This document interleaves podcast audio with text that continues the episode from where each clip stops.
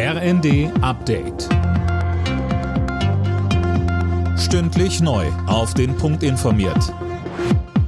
Ich bin Silas Quering. Guten Morgen. Die Schuldenbremse soll für dieses Jahr nochmal ausgesetzt werden. Diese Konsequenz zieht Bundesfinanzminister Lindner nach dem Haushaltsurteil des Bundesverfassungsgerichts. Dafür müsste der Bundestag eine außergewöhnliche Notlage beschließen. Lindner hat außerdem angekündigt, nächste Woche einen Nachtragshaushalt für 2023 vorzulegen.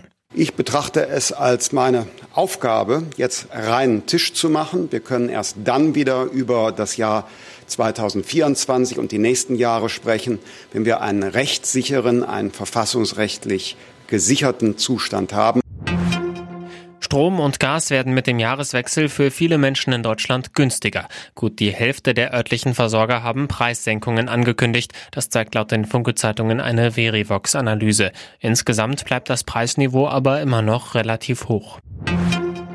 Die zwischen Israel und der Hamas vereinbarte Feuerpause soll heute früh beginnen. Das hat das Außenministerium in Katar mitgeteilt. Bei der viertägigen Waffenruhe sollen am Nachmittag auch die ersten 13 Hamas-Geiseln freikommen. Mehr von André Glatzel.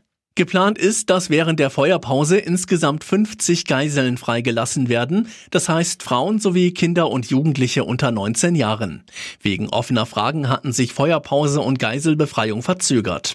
Die Hamas bestätigte die Angaben, die israelische Regierung erklärte, eine erste Liste mit Namen erhalten zu haben und mit den Familien aller Geiseln in Kontakt zu stehen. Das Landgericht München stuft die Klimaaktivisten der letzten Generation als kriminelle Vereinigung ein. In einer Entscheidung heißt es, Zweck und die Tätigkeit seien auf das Begehen von Straftaten ausgerichtet.